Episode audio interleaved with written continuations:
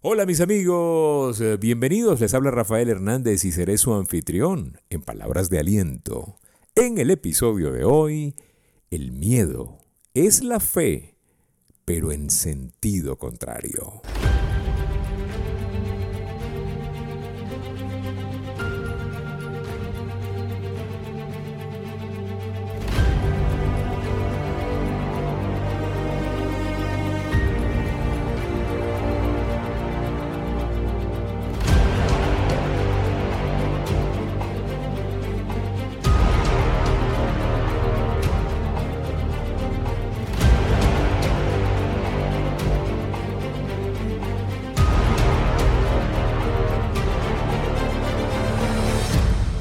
Bienvenidos a Palabras de Aliento. De antemano, gracias por seguirnos y por compartir este material con más y más personas.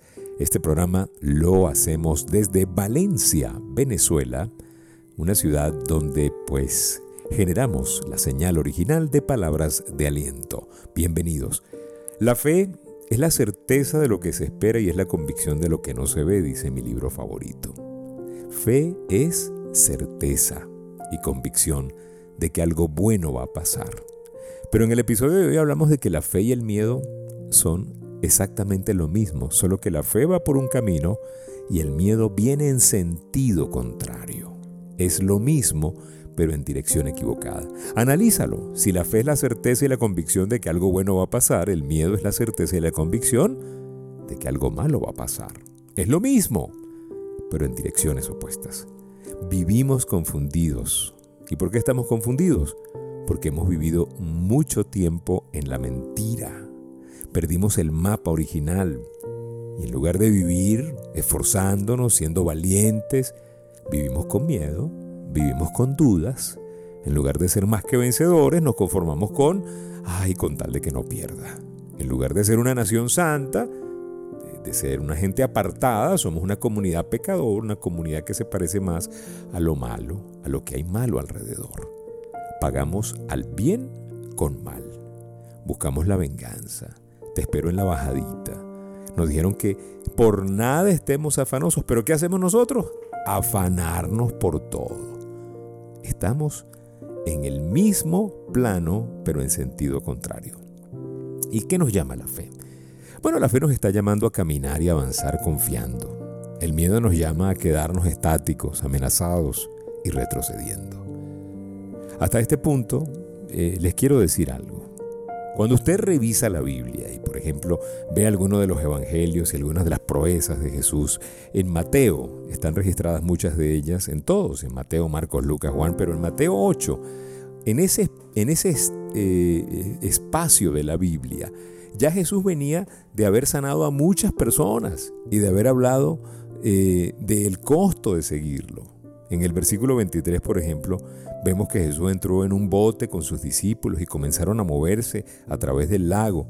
Y de repente una tormenta se levantó, creando olas grandísimas que mecían el bote. Tormentas repentinas. Eso era común en ese mar de Galilea. Eh, y sabe, a mí me sorprende cuando nosotros analizamos que los discípulos estaban aterrorizados, siendo que muchos de ellos eran pescadores en ese mismo mar y conocían ese mar tormentoso. Sin embargo, estaban en pánico. Y mientras ellos estaban en pánico, Jesús estaba durmiendo. En medio de esa confusión estaba Él descansando. ¿Y saben algo? Los discípulos fueron a despertarlo. Fueron a despertarlo para rogarle que lo salvara. Ellos temían la muerte. La manera en la cual Jesús les respondió nos lleva a creer que Él estaba sorprendido de que ellos estuvieran actuando de esa manera. Él les dice, ¿no? ¿Por qué tienen miedo? Tienen tan poca fe.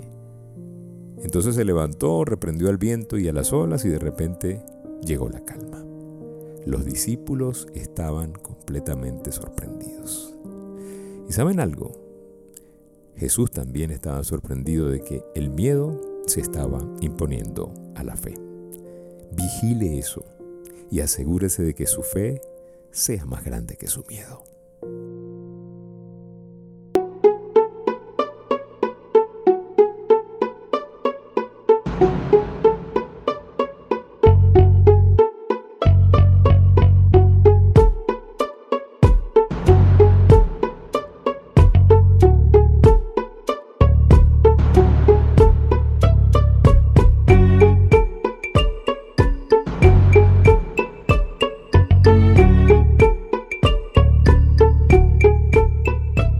Muchísimas gracias por permitirnos compartir esta palabra de aliento. Gracias por estar acá.